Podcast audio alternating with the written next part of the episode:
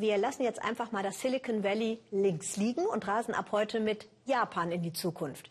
Die Bundeskanzlerin geht symbolisch voran. Sie eröffnet zur Stunde in Hannover mit dem japanischen Premierminister Shinzo Abe die CeBIT. Das Technologieland Japan ist nämlich dieses Jahr Partnerland der CeBIT. Technologieland Japan. Anruf aus Tokio von unserem Korrespondenten Uwe Schwering, der sagt leicht lächelnd, hallo, Technologieland Japan, seid ihr da ganz sicher? Japan. Das sind Züge auf der Überholspur. Toiletten zum Abheben oder Niederknien. Und artifizielle Alleskönner, unsere besten Freunde, oder? Schöner japanischer Schein. Und jetzt japanisches Sein. Moshi Moshi. Hallo? Hm. Was das ist? Ein telekommunikativer Urzeitknochen gibt's noch zuhauf in Japan. Vergessen Sie das Bild vom Hightech-Land Nippon. In Wahrheit steht die Zeit hier nämlich still. Eine kleine Low-Tech-Hitparade mit unseren bezaubernden Nummerngirls. Platz 5. Darwin, aufgepasst. Ein Klapphandy. In Japan Galapagos Phone genannt. Schwer vom Aussterben bedroht. Letztes Refugium rund um den Fuji keine Kinkerlitzchen. Wahl aller Technophobiker. Ich benutze es selbst. Hier im Laden ist das unser Hauptprodukt. Viele wollen nur telefonieren. Es ist kostengünstig und man hat sich einfach dran gewöhnt. Zentralheizung unterm Tisch. Miefquirl in der U-Bahn und Holzschlüssel in der Umkleide. Nur nichts überstürzen. Neues bringt die Ordnung durcheinander und die ist heilig in Japan.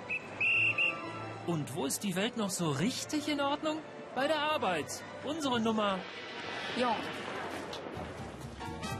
Hallo, hat jemand den Computer gesehen?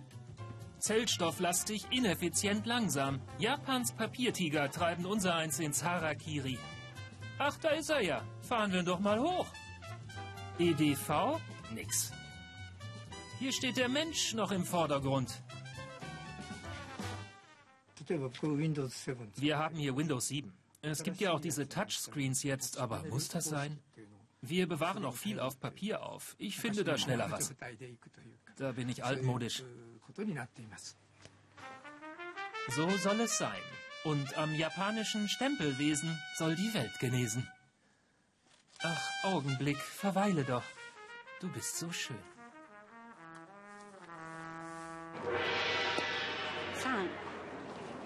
Will der Japaner online eine Bahnfahrkarte kaufen, dann wird er erstmal Mitglied, dann bucht er, dann druckt er sich eine Bescheinigung aus, nicht die Tickets, und mit dieser Bescheinigung geht er dann in einen Bahnhof zu einem Ticketautomaten und da kriegt er dann die Fahrkarten. So logisch, oder? Technologischer Rückstand, geschlossene Systeme, Sicherheitswahn. Konnichiwa. Ticket aufs Handy? Wie jetzt? Aufs Galapagos-Phone? Hätte ich die Karten ja jetzt auch gleich im Bahnhof kaufen können. Aber fragen Sie bloß nie jemanden, warum die Dinge hier so sind, wie sie sind. Mariko, warum sind die Dinge hier eigentlich so, wie sie sind? Digitali was? Japan hat die noch auflagenstärksten Zeitungen der Welt. Manche gibt's noch zweimal täglich. Auf Papier. Der Japaner hat gern was in der Hand. Siehe auch unsere Nummer